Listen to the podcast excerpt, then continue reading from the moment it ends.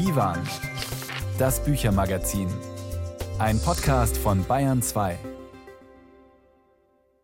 Das Büchermagazin heute mit Judith Heidkamp. Dieser junge Uwe Timm, der so verträumt da im ersten Lehrjahr durch die Gegend ging und über den man sich lustig machte, also dem würde ich nicht raten, aus heutiger Sicht hau gleich auf den Putz, sondern das ist eben so ein Prozess, auch mein Prozess gewesen, sich zu emanzipieren. Ich bin zu einer großen Höflichkeit erzogen worden, aber die Höflichkeit findet da eher Ende, wo man eigentlich widersprechen müsste und wo man da so gebremst wird. Das ist zum Beispiel etwas, wo ein junger Kirschner wie ein Vorbild war und mir dann auch noch den Fänger im Roggen gab. Und das ist diese Konstellation, die irgendwie beglückend ist. Gerade ist das neue Buch von Uwe Timm erschienen, den man oft einen Chronisten der Bundesrepublik genannt hat, der viele Eindrücke aus seinem Leben in seinen Romanen gespiegelt und weitergegeben hat und das auch hier tut. Alle meine Geister heißt das Buch und erzählt von einem, von seinem Aufbruch in die Welt, vom Jungsein und Lesen nach dem Krieg und auch vom Kirschner Handwerk. Uwe Timm ist ins Divan-Studio gekommen, gleich ein Gespräch mit ihm.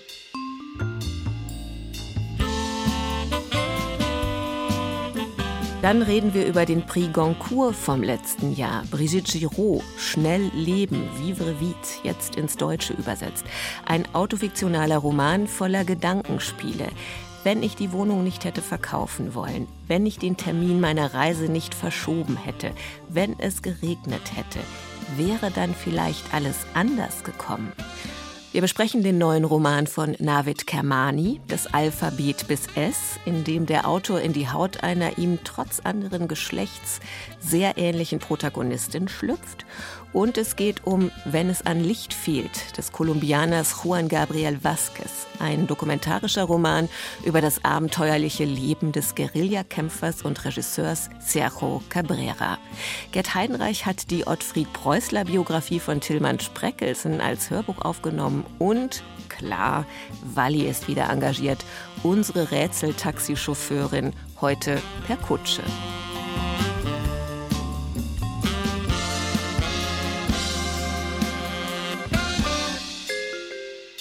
Uwe Timm ist ins Studio gekommen. Alle meine Geister heißt sein neues Buch, gerade erschienen. Erstmal herzlich willkommen, Uwe Timm.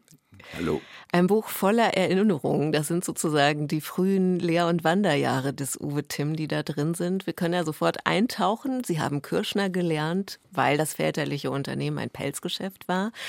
Und von der Lehrzeit und der Zeit danach erzählen Sie in Alle meine Geister mit Blick auf die Kunst des Kirschner Handwerks mit vielen liebevollen Details. Ich habe viel gelernt, was ich darüber nicht wusste. Was bedeutet Ihnen diese Kunst heute? Nun, ich habe seit 1961 nie wieder mit dem Handwerk direkt zu tun gehabt, aber dieses Handwerk ist ein sehr altes Handwerk, es ist ein kompliziertes Handwerk, was die meisten Menschen nicht wissen, in diesem Handwerk werden ja nur die Fälle verarbeitet. Das andere machen die Gerber. Also die Kirschner machen diese feine, saubere Arbeit. Und das bedeutet eine Arbeit, die hauptsächlich darin besteht für den Kirschner, dass er viel mit äh, einem Messer, mit, in dem eine Rasierklinge drin ist, arbeitet. Fälle müssen ineinander geschnitten werden. Und zwar so, dass die Übergänge kaum zu sehen sind. Also es muss sortiert werden. Es spielt Farbe, Haarstruktur sind es taillierte oder ausschwingende Mäntel oder Stohlen eine Rolle. Es ist eine, eine sehr, darf ich mal sagen, eine komplizierte, sehr schöne Arbeit, die aber an ihre Grenzen kam in dem Moment, als die Nerzzucht und die Persianerzucht aufkam. Davor liefen die Tierhiere rum und die hatten die Chance zu entkommen, wenn sie von irgendwelchen Trappern oder geschossen wurden. Aber dann war das tatsächlich diese Hölle der Tiere in den Käfigen. Nicht? Und da begann zu Recht dann auch der Protest. Nicht? Und das ist auch das Ende der Kirschnerei gewesen. Also auch für mich. Also ich sehe das vollkommen ein, dass das so in dieser Form nicht weitergegangen ist. Es ist ja heute praktisch ein Thema, auf das man gar nicht mehr so blicken kann wie damals in der Zeit nach dem Krieg, weil sich eben das Politische dazwischen geschoben hat, weil Pelztragen so politisch ist und daran auch die Gesellschaftsänderung zeigt.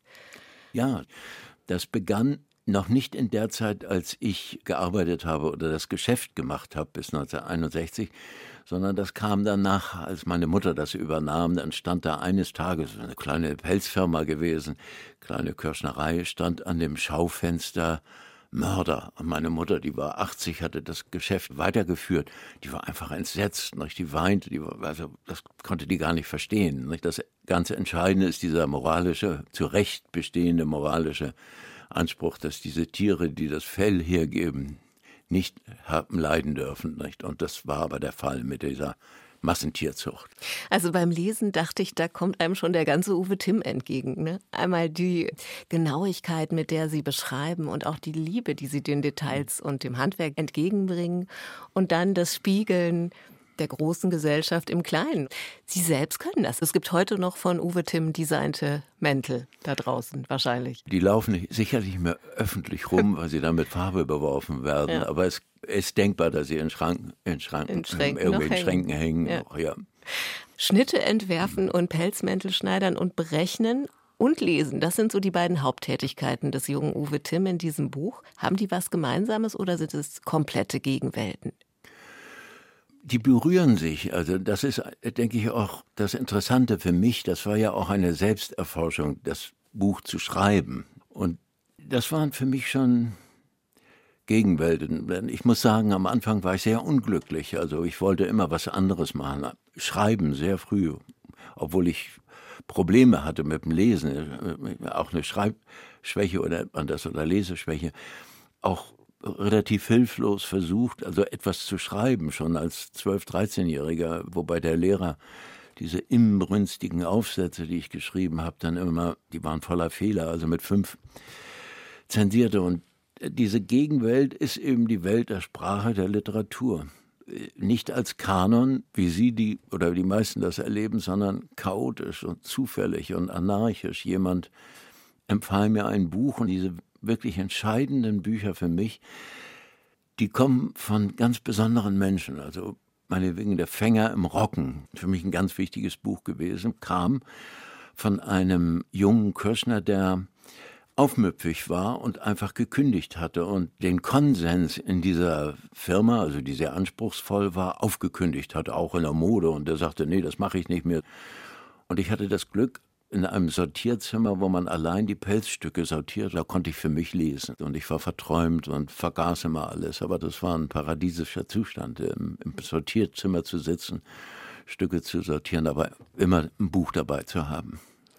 Die Lektüre-Erfahrungen sind auch ein ganz wichtiger Bestandteil in diesem Buch. Das vermischt sich immer so. Der Blick des Uwe Timm heute auf die Lektüre und der erinnerte Blick des jungen Uwe Timm. Wie war das am Anfang, als Sie dieses Buch begonnen haben? Ein Selbsterforschungsbuch, haben Sie gerade gesagt. War die Idee, Erinnerungen aufzuschreiben? Also das Buch steht in dieser Tradition am Beispiel meines Bruders. Das ist die Geschichte dieses wesentlich älteren Bruders, der sich zur Waffen-SS gemeldet hat und in der Ukraine verwundet wurde und im Lazarett gestorben ist.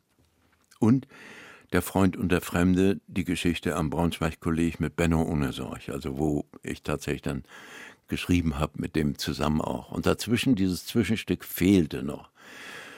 Ja, es ist einfach interessant, vielleicht auch so ein Handwerk zu beschreiben, aber vor allen Dingen auch interessant für mich nochmal zurückzukehren zu den Büchern, die wirklich wichtig für mich waren, nicht? weil die zugleich auch oft verbunden waren äh, mit der Erotik. Das ist ja auch eine Education sentimentale, da kommen ja auch Mädchen vor, Frauen vor. Und das war alles wahnsinnig kompliziert in der Zeit. Also kann man sich heute kaum vorstellen. Oder? Aber es kommt wieder. Und insofern war diese Literatur für mich damals so eine Gegenwelt, nicht? also eine ganz wichtige. Warum alle meine Geister? Über den Titel ist natürlich wie fast immer bei Titeln äh, diskutiert worden im Verlag. Also ich habe diesen Titel gleich gehabt, denn er bezeichnet ja Menschen, die mir begegnet sind und die ich im Kopf habe und beschrieben habe. Aber das ist ja nicht authentisch eins zu eins, sondern das ist eine Beschreibung, wie sie für mich von Bedeutung sind. Und zugleich sind es eben auch immer die Bücher, nicht? Und jeder, der ein Buch gelesen hat, hat diese Menschen im Kopf, seine eigene Form derjenigen, die beschrieben sind. Nicht? Die Wesen sozusagen ändern sich auch beim Lebensabschnitt, also wie man die selbst dann wieder neu bedeutet nicht? und erinnert. Erinnern ist eben etwas sehr Faszinierendes. Man liest etwas und plötzlich hat man eine ganz bestimmte Situation. Ich habe den Idioten gelesen am Ostseestrand und da ist plötzlich die ganze Situation wieder vor Augen. Und war das beim Schreiben dieses Buchs im besonderen Maße so? Ich muss sagen, ich habe Ihr Erinnerungsvermögen bewundert. All die Details, all die Namen, all die Situationen, die Sie da beschreiben und die Sie noch im Kopf haben nach langer Zeit. Ja, das kam eben durch die Schreibarbeit. Das war wirklich ein sehr intensiver Prozess auch der Erinnerung. Ich habe auch geträumt, während ich schrieb, also wirklich intensiv geträumt. Habe das dann, wenn ich aufwachte, aufgeschrieben kurz. Also das ist der Prozess, wenn man so über zwei Jahre intensiv sich mit etwas beschäftigt, also erinnerungsmäßig, dann ist das ein ständiges Bergwerk, das man da schürft und heben kann. Also, wobei das Merkwürdige ist, dass bestimmte Namen mir nicht einfallen. Ich kann das auch nicht erklären. Gerade von einer Frau, die die Näherin, die ich bewundert habe und mir ist der Name entfallen. Aber ich habe die Situation sehr genau vor Augen, als wir da draußen Tee tranken und es war Winter und es regnete und es sollte eigentlich schneien und die wartete, ich wartete darauf. Wer weiß, vielleicht kommt der Name über die Leser und Leserinnen des Buchs jetzt noch zu Ihnen zurück. Vielleicht. Denkbar ja. ist es. Gab es die Situation, dass Sie als Uwe Tim heute 2023 gedacht haben, dem Uwe Tim von damals würde ich jetzt gerne noch eine Sache sagen? Ach, das ist ganz komisch. Der ist auch ein Geist, nicht für mich. Das so muss man sagen. Nicht? Also dieser junge Uwe Timm, der so verträumt da im ersten Lehrjahr durch die Gegend ging und über den man sich lustig machte. Also dem würde ich nicht raten, aus heutiger Sicht hau gleich auf den Putz, sondern das ist eben so ein Prozess, auch mein Prozess gewesen, sich zu emanzipieren. Ich, bin zu einer großen Höflichkeit erzogen worden. Und das ist äh, was sehr Gutes, nicht? aber die Höflichkeit findet da eher Ende, wo man eigentlich widersprechen müsste nicht? und wo man da so gebremst wird. Nicht? Das ist zum Beispiel etwas, was ich regelrecht abarbeiten musste und wo jemand, so ein junger Kirschner, wie ein Vorbild war und mir dann auch noch den Fänger im Roggen gab. Und das ist diese Konstellation, die irgendwie beglückend ist. Nicht? Das ist ein Prozess äh, der Selbsterkenntnis und der ja, Emanzipation, der Erweiterung der Form, wie man Welt sehen und handeln will, ja. Es geht um Leben und Lesen und um alles in alle meine Geister. Der Schriftsteller Uwe Timm war mein Gast hier bei Bayern 2 in Divan dem Büchermagazin. Alle meine Geister ist erschienen bei Kiepenheuer und Witsch und kostet 25 Euro. Und ich sage Ihnen herzlichen Dank für den Besuch. Dankeschön.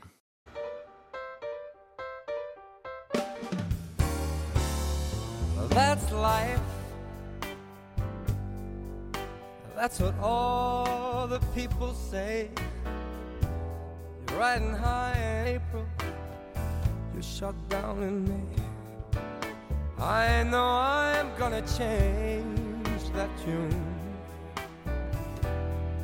When I'm back on top mm, in June, I say that's life. As funny as it may seem. Some people get their kicks stomping on your dreams. But I don't let it, let it get me down. Cause this final world keeps spinning round. I've been a puppet, a pauper, a pirate, a poet, a pawn and a king. I've been up and down and over but I know one thing. Each time I find myself a flat on this face, I pick myself up and get back in the race. That's life. I am. I can't deny it. I thought I couldn't, baby. This heart wasn't gonna buy it. And if I didn't think it was worth one single try, I'd jump right on a big bird and then I'd fly. I've been a puppet, a pauper, a pirate, a poet, a pawn and a king. I've been up and down and over and up,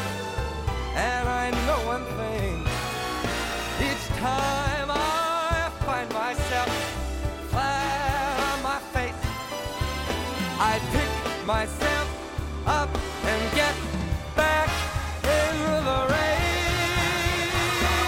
That's life. That's life, and I can't deny it. Many times I thought of cutting out, but my heart won't buy it. But if there's nothing shaking come this here July, I'm gonna roll. Gonna roll. I'm gonna roll myself in a big ball and die.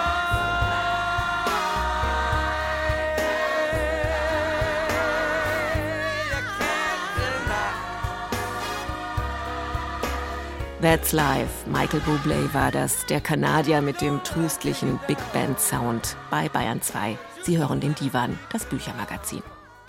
Das letzte Buch von Navid Kermani war kein Roman, sondern ein Vater-Tochter-Dialog.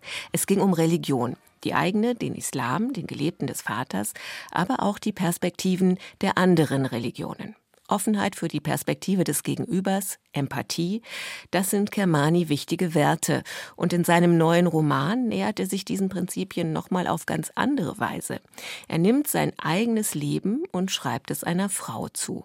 Also Beruf, Lebensstationen, Lektüren, da gibt's Entsprechungen, aber die biografisch so ähnliche Protagonistin ist weiblich.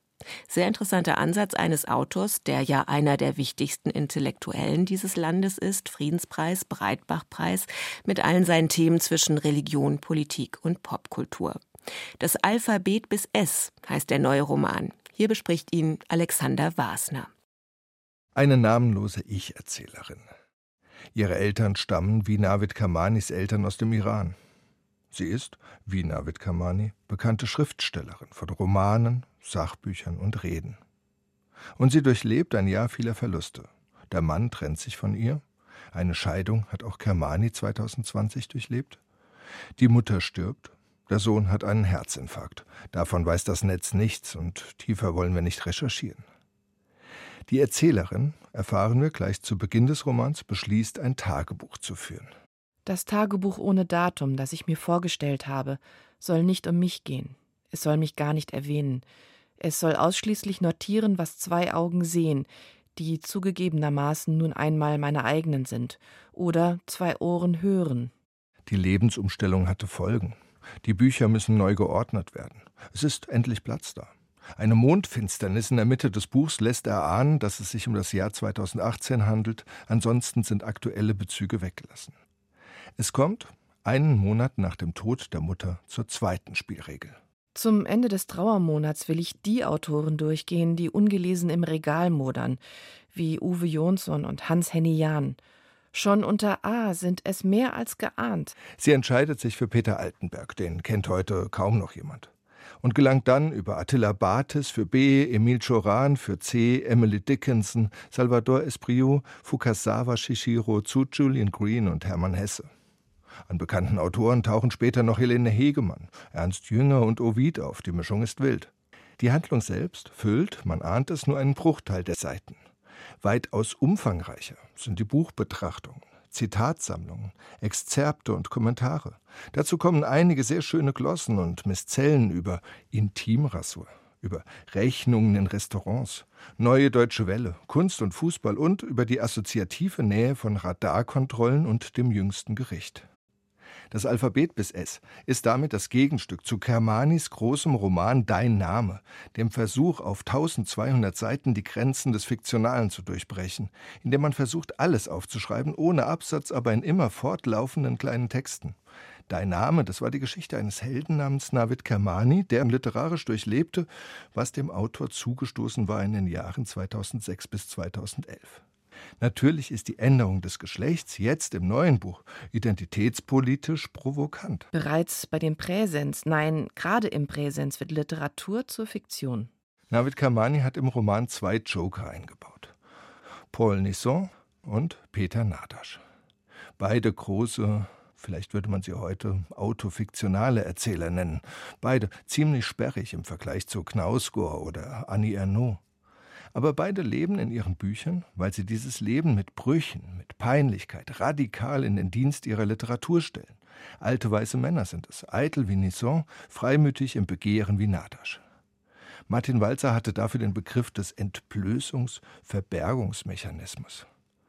Und vielleicht ist dieses Sprachspiel mit dem Feuer der Öffentlichkeit bei Kermani etwas zu abgesichert. Bei ihm ist immer der Journalist und Wissenschaftler zu spüren, der sein Bild von sich deutlich machen will, vielleicht auch kontrollieren. Jetzt mit dem Wechsel in die weibliche Erzählstimme kommt auch noch eine sprachliche Verfremdungsebene dazu. Die oben zitierten Augen und Ohren, die erleben, was aufgeschrieben wird, gehören natürlich zum Körper eines Mannes, der eine männliche Sozialisation hinter sich hat. Spürbar wird das spätestens an einer kurzen Bettszene nach 200 Seiten, die eher plump pornografisch daherkommt und gar nichts mit dem Rest des Buchs zu tun hat. Flaubert meinte mal, ich bin Madame Bovary. Navid Kermani könnte das von seiner Heldin nicht sagen. Also jedenfalls ein gewagter Ansatz von Navid Kermani in das Alphabet bis S. Eine Besprechung von Alexander Warsner war das. Der Roman ist beim Hansa Verlag erschienen und kostet 32 Euro. Und jetzt ist die Kollegin Gabriele Knetsch ins Studio gekommen. Grüß dich, Gabriele. Hallo Judith. Und wir reden über ein Buch, das mich als Fan französischer Literatur besonders interessiert, denn es ist die deutsche Übersetzung des Romans Vivre vite von Brigitte Giraud. Der hat letztes Jahr den Prix Goncourt bekommen, den wichtigsten französischen Literaturpreis.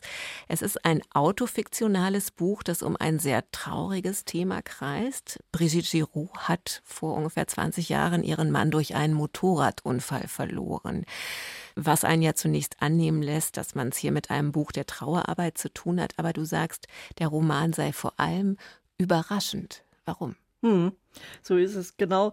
Sie erzählt in Vivre Vite schnell Leben 20 Jahre später jenen Moment, der ihr Leben verändert hat. Du hast es schon gesagt, der Tod ihres Mannes durch einen Unfall, durch einen Motorradunfall. Und das rekonstruiert sie minutiös. Just in jenem Moment, als sie selbst auf Dienstreise in Paris ist, um mit dem Verlag die Pressekampagne für ihr erstes Buch zu besprechen, passiert dieser Unfall. Höchstes Glück und höchstes Unglück fallen in dem Moment zusammen. Und das Buch ist dann eher so eine Faktenrecherche, mehr als eine persönliche Tragödie. Die Autorin wählt für diese Rekonstruktion einen formal auch sehr ungewöhnlichen Zugang. Sie stellt sich am Anfang des Romans nämlich die Frage, was wäre, wenn nicht? Und arbeitet diese Liste an Unglücksfaktoren im Laufe des Buches systematisch Kapitel um Kapitel ab. Also was wäre, wenn nicht dieses, was wäre, wenn nicht jenes? Das heißt, das stellt doch die Frage nach der Zwangsläufigkeit. Oder war es ein Zufall? Oder gibt es vielleicht auch Schuldige oder zumindest eine Ursache? Ja, diese Frage beschäftigt sie genau noch jetzt, 20 Jahre später, nach diesem tragischen Tod. Auslöser ihrer Recherche ist der Verkauf ihres Hauses, jenes Traumhauses, das sie unmittelbar vor Claudes Unfall noch gemeinsam gekauft, aber nicht bezogen hatten. Und so lauten auch zwei Kapitel ihres Buches. Wenn ich dieses Haus nicht besichtigt hätte und wenn wir die Schlüssel nicht schon im Voraus verlangt hätten. Die Autorin fügt ein im ersten Moment sehr glückliches Detail zu den anderen, die sich verketten, wie so eine Unglückskette. Das ist natürlich aus der Perspektive der Autorin 20 Jahre später so. Hätte sie nicht unbedingt das Häuschen im Zentrum von Lyon gewollt, hätte sie keine Garage gehabt, in der ihr Bruder nicht sein schnelles Motorrad hätte abstellen können, das ihr Ehemann sich nur ausborgen konnte, weil sie selbst zur selben Zeit weit weg in Paris war. Die Schuldfrage lässt sich natürlich nicht klären, denn jeder Einzelne handelt ja nur wie ein Rädchen in dieser Schicksalsmaschinerie, die zu dem Unfall von Claude führte. Klingt kompliziert, klingt aber auch nach einer strengen Struktur, wenn so eins nach dem anderen abgehandelt wird. Wie liest sich das dann? Ja, das ist es tatsächlich. Also formal, rein äußerlich auch, ist es eine ganz strenge Form. Gleichzeitig bietet dieses formale Element Giraud auch die Möglichkeit, sehr assoziativ vorzugehen. Sie schreibt zugleich einen Roman über die späten 90er Jahre, im Kontrast zu heute. Sie schreibt über ihr eigenes Leben und die Liebesgeschichte zu ihrem Mann Claude. Ihr Buch ist klug essayistisch geschrieben, sehr persönlich autobiografisch, aber tatsächlich auch immer kulturgeschichtlich sehr interessant. Kapitel 20 heißt zum Beispiel, wenn Claude, bevor er das Büro verließ, Don't Panic von Coldplay gehört hätte und nicht Dirge von Death in Vegas. Aha, was haben die beiden Musiktitel denn damit zu tun? Ja, in diesem Kapitel rekonstruiert Giraud den letzten Arbeitstag ihres Mannes in der städtischen Mediathek. In der ist Claude für Musik zuständig. Giraud taucht ein in Erinnerungen der 90er Jahre, als man noch CDs und Schallplatten hörte. Das Glück lag im Mangel, schreibt sie da zum Beispiel. Und sie beschreibt damalige Musikstile, Claudes Begeisterungsfähigkeit und Expertentum für die Musik und kommt dann direkt zu seiner Faszination für schnelle Motorräder, die ihn ja, so sieht es zumindest die Autorin, direkt in den Tod und zu dem Unfall führte. Und was ist am Schluss Ihre Bilanz? Hätte der Tod verhindert werden können? Ja, das ist ja quasi eine philosophische Frage, die sie auch umtreibt und motiviert, dieses Buch zu schreiben. Und sie stellt sie sich auch immer wieder. Kapitel von Kapitel kommt sie immer wieder darauf zurück. Hätte dieser Tod zum Beispiel verhindert werden können, wenn Claude am Ende seines letzten Arbeitstages drei Minuten länger Zeit gehabt hätte? Jene drei Minuten, die Dirge kürzer ist als Don't Panic dann hätte er sich nicht so beeilen müssen, um seinen kleinen Sohn in der Schule abzuholen. Die Autorin stellt sich diese Frage, um ihrem Schicksal nicht hilflos ausgeliefert zu sein. Sie stellt sich diese Frage auch, um diesem Tod des Geliebten eine gewisse Sinnhaftigkeit oder Zielgerichtetheit zu geben. Hm. Und schnell leben, vivre vite, also schnell Motorrad fahren, das kam schon vor. Worauf spielt der Titel noch an? Auf welche Schnelligkeit? Tatsächlich, die Autorin zitiert einen Titel des amerikanischen Songwriters Lou Reed. Jeder Titel funktioniert auf der wortwörtlichen Ebene, aber auch im übertragenen Sinn. Die Autorin verknüpft hier die verschiedenen Zufälle zu einer Sinngeschichte. Live Fast, Die Young, so hieß das Buch, das Claude zuletzt las und das noch auf dem Parkettboden neben seinem Bett lag. Aber der Titel spiegelt auch ein Lebensgefühl Ende der 90er Jahre wieder. Vieles passiert im Juni 1999 schnell hintereinander. Der Kauf des Hauses, der gesellschaftliche Aufstieg des Paars, der berufliche Erfolg und dann eben die rasante Fahrt von Claude auf der geliehenen Todesmaschine an seinem letzten Tag. Das war der 22. Juni 1999. Und gilt das auch für die Sprache, dieses schnelle Tempo? Nein, zumindest nicht in der deutschen Übersetzung. Ich würde sogar sagen, es gibt einen deutlichen Kontrast einerseits zwischen der schnellen Abfolge von einschneidenden Ereignissen und dem Stil, in dem sie diese Ereignisse erzählt. Die Autorin lässt sich vielmehr ganz viel Zeit, um einzelne Details des Tathergangs sehr genau zu recherchieren und auch Erinnerungen mit dem geliebten Mann aus dem Gedächtnis zu holen. Sie kostet gleichsam jeden Moment aus, dehnt ihn in die Länge und nimmt sich dabei die Zeit abzuschweifen zu ganz anderen Themen. Brigitte Giraud kann sich diese Exkurse gewissermaßen leisten, weil sie ja eine feste formale Struktur hat für den Aufbau des Buches. Das Buch ist aber trotzdem, trotz dieser Exkurse, extrem spannend, weil ja jedes geschilderte Detail letztendlich auf die Tragödie zuläuft, von der wir schon am Anfang wissen, dass sie passieren wird.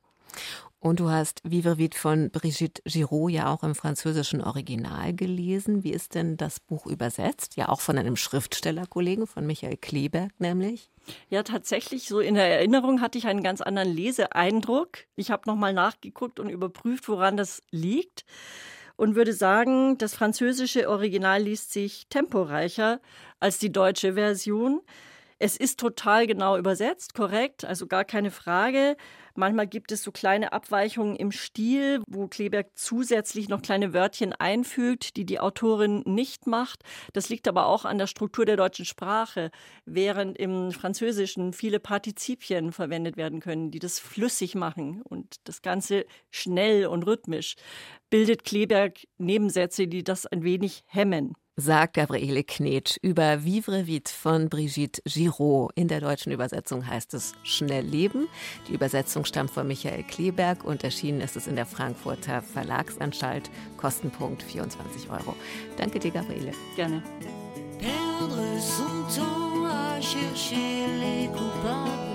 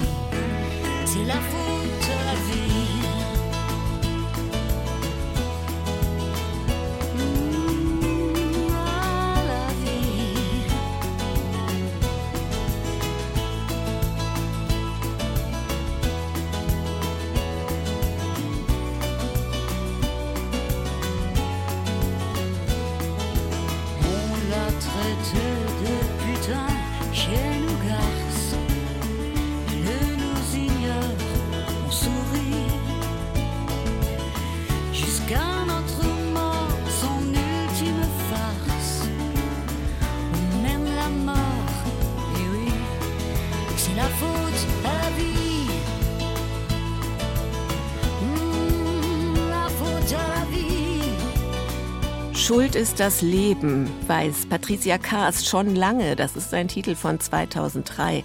C'est la faute à la vie im Büchermagazin auf Bayern 2. Die waren, so heißen wir. Juan Gabriel Vázquez ist der international erfolgreichste lebende kolumbianische Schriftsteller. Also der Name, der zur kolumbianischen Literatur nach Gabriel García Márquez wahrscheinlich als zweiter fällt. Das liegt sicher auch an den spektakulären, wahren Geschichten, die Grundlage der Romane von Vasquez sind.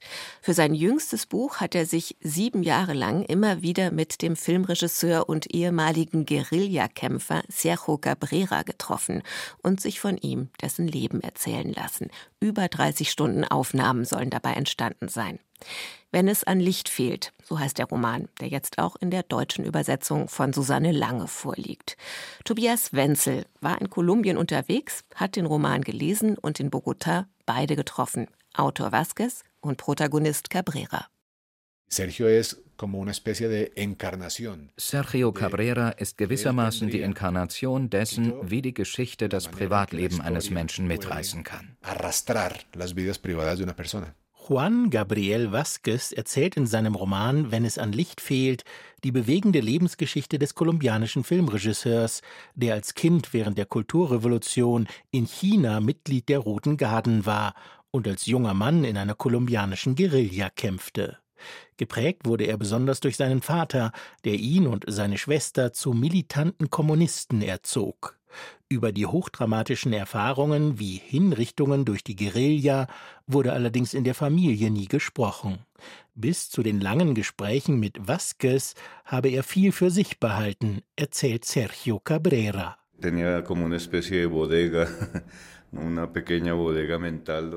Ich hatte eine Art Keller im Kopf, in dem gewisse Erinnerungen lagen, die ich nicht ans Licht bringen wollte. Als aber 2016 Sergio Cabreras strenger Vater Fausto stirbt, muss der Sohn sich seiner Vergangenheit stellen. Da setzt der Roman Wenn es an Licht fehlt ein. Sergio Cabrera entscheidet sich dagegen, nach Bogotá zur Beerdigung zu fliegen. Wenn es an Licht fehlt, souverän übersetzt von Susanne Lange, beginnt mit der Familienvorgeschichte, wie Sergio Cabreras Großvater während des spanischen Bürgerkriegs vor den Faschisten Francos nach Lateinamerika flüchtet, wie sein Vater Fausto in Kolumbien Schauspieler wird.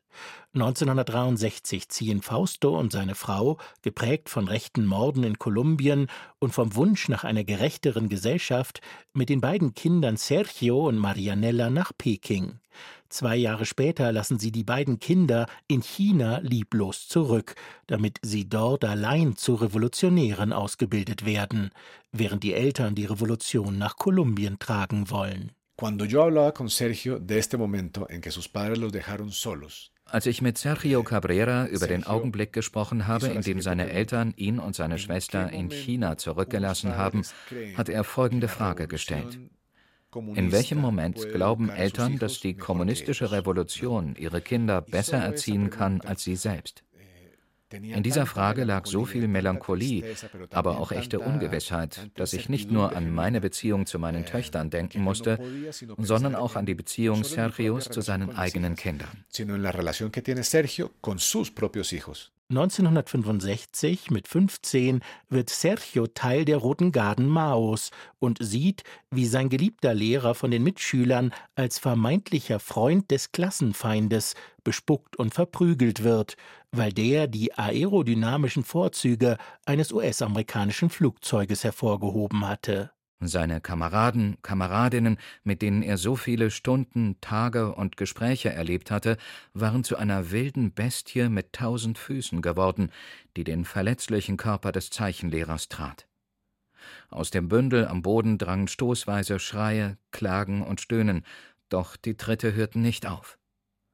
Und da sah sich Sergio einen Weg durch seine Mitschüler bahnen und ebenfalls einen Tritt austeilen. Dieser erschütternde Moment hat Juan Gabriel Vázquez besonders interessiert.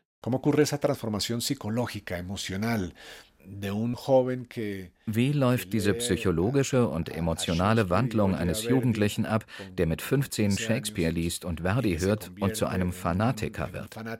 Ich habe diesen Roman zum Teil geschrieben, um diese Frage zu beantworten. Aus hehren Zielen wird brutaler Fanatismus, weil plötzlich jedes Mittel recht ist. Auch als Sergio und seine Schwester 1968 nach Kolumbien zurückkehren und sich einer Guerilla anschließen. Drei Jahre später verlassen sie sie wieder, körperlich versehrt, traumatisiert und desillusioniert. Das Buch ist allerdings durch die vielen Details samt abgedruckten Originalfotos zu lang geraten. Darunter leidet Vasquez erzählerische Kraft. Die hat er nicht zufällig am beeindruckendsten in seinem kürzesten Roman Die Reputation unter Beweis gestellt. Denn Vasquez ist ein Meister im Erzeugen von Stimmungen und Emotionen, wenn die journalistisch recherchierten Fakten ihm genügend Raum dazu lassen. Der neue Roman ist aber fast ausschließlich dokumentarisch. Insgesamt ist, wenn es an Licht fehlt, aber ein beachtliches Buch über die Pervertierung von Idealismus zu Fanatismus. Idealist sei er, auch als Filmemacher, bis heute geblieben, erzählt Sergio Cabrera. Vom bewaffneten Kampf habe er sich aber verabschiedet. Ich glaube, dass es kaum jemanden gibt, der so sehr gegen Gewalt ist wie ich. Denn ich kenne sie. Yo creo que es difícil encontrar gente que esté más en contra de la violencia que yo, porque yo la conozco. Juan Gabriel Vázquez, wenn es an Licht fehlt. Aus dem kolumbianischen Spanisch von Susanne Lange übersetzt, erschienen bei Schöffling und Co. 28 Euro. Ein Beitrag von Tobias Wenzel war das. Und wo dieser Roman uns jetzt schon mal nach Kolumbien geführt hat, würde ich Sie gerne noch auf eine andere Autorin aufmerksam machen. Eine Kolumbianerin, die gerade von feministischen Leserinnen wiederentdeckt wird und im Deutschen überhaupt mal entdeckt wird. Geboren im gleichen Ort, in dem auch Gabriel Garcia Marquez lebte. Zu den Schriftstellertreffen durfte sie aber nicht kommen. Die waren nur für Männer. Dabei schrieb sie kluge, vor scharfsinniger weiblicher Selbstbehauptung und Sprachlust überschäumende Romane wie Im Dezember der Wind, der jetzt auf Deutsch erschienen ist. Marvel Moreno hieß sie. Hier ein kurzer Ausschnitt. So dachte sie an den Hund, aber nicht mit der Bestürzung, die sie empfand, als sie mit dem Stuhl auf die Schulter von Benito Soares eingedroschen hatte, sondern kühl, mit einer plötzlichen Geistesgegenwart, über die sie sich selbst später noch wundern würde – das heißt, als sie ihrer Großmutter erzählte, wie sie die Veranda entlang gehuscht war, weil das wirre Gestammel aus Flüchen gerade abebbte, und zu dem Baum hinüberlief, an dem der Hund angekettet war. Wie sie diesen am Halsbandring hinter sich hergezogen und nach Benito Soares Ausschau gehalten hatte, bis sie ihn auf dem Flur neben dem umgestürzten Stuhl antraf. Ebenso verwundert, nein, noch verwunderter aber war sie, als die Großmutter bemerkte, ich kann mir allerdings nur allzu gut vorstellen, wie du diesen verdammten Hund packst, um ihn Benito Suarez auf den Hals zu hetzen. Die Begeisterung von Marvel Moreno für lange Sätze, die ist vielleicht übergekommen. Mehr davon gibt's ab dem kommenden Wochenende im Podcast Lesungen und am Sonntag in den Radiotexten auf Bayern 2. Katja Amberger liest aus Marvel Moreno im Dezember der Wind, ein dickes und kluges Epos um vier Frauen im kolumbianischen Patriarchat und dazu ein Gespräch mit der Übersetzerin. I am a writer. And have something to state. Not much of a fighter, though I love a good debate. Can't be bothered to leave the house on any given day, for I am but a writer, and that's the writer's way. And I am but a writer, so writing's what I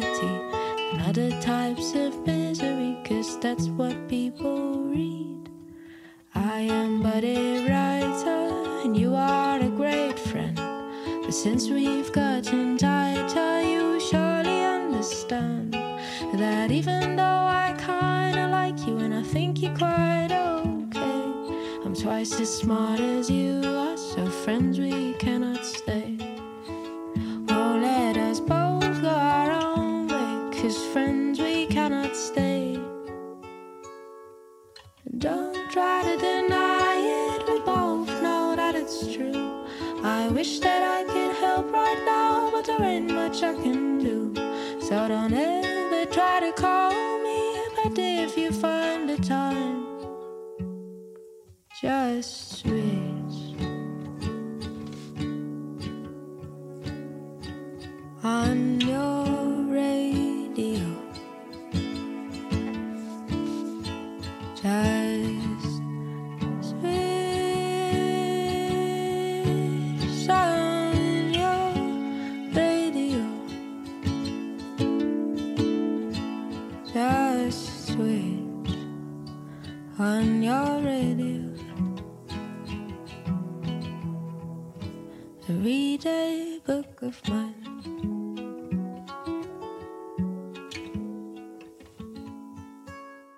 Ein Titel wie gemacht fürs Büchermagazin. Mesqueremes und Febe Lazou, The Writer.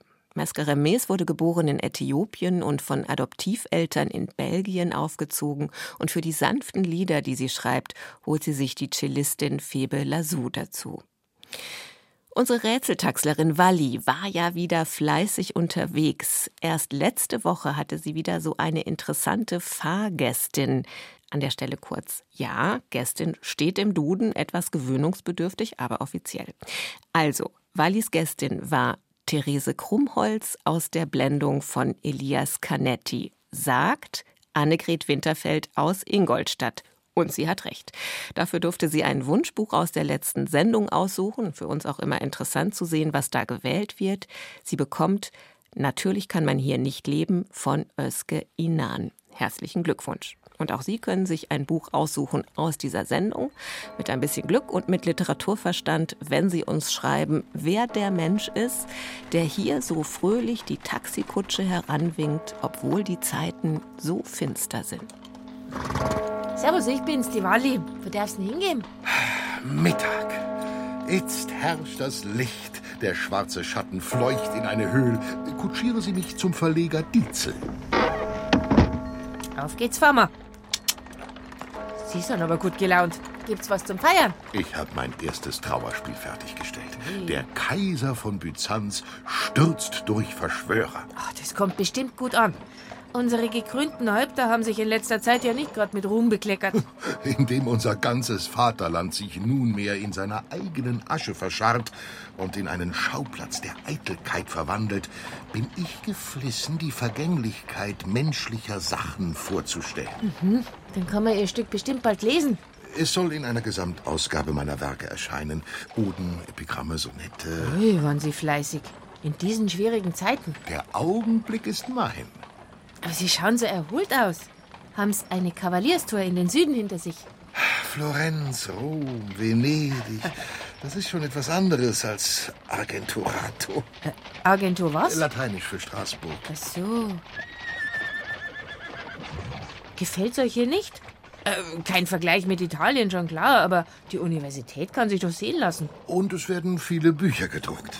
Seit die Schweden hier eingefallen sind, hat sich die Stadt wieder erholt. Der Krieg muss ja jetzt schon ewig dauern. Der frechen Völkerschar, die rasende Posaun, das vom Blut fette Schwert, die donnernde Kataun, hat aller Schweiß und Fleiß und Vorrat aufgezehrt. Aber ich habe gehört, dass verhandelt wird. In Münster und in Osnabrück. Ja, hoffentlich ist bald Frieden. Dies Leben fleucht davon wie ein Geschwätz und Scherzen. So viele Tote auf allen Seiten. Was sind wir Menschen doch? Ein Wohnhaus grimmer Schmerzen, ein Ball des falschen Glücks, ein Irrlicht dieser Zeit und abgebrannte Kerzen. Da zählt der Einzelne wenig. Nichts ist, was ewig sei. Kein Erz, kein Marmorstein. Also das Dichten haben sie aber wirklich raus. Schreiben sie das unbedingt auf. Der Ruhm, nach dem wir trachten, den wir unsterblich achten, ist nur ein falscher Wahn. Oh, brr. Da wär wir. Wo sonst eigentlich hier? Aus Schlesien. Bald trete ich die Heimreise an. Ui, auf dem Landweg. Das könnte aber gefährlich werden. Wir fahren erst den Rhein hinab.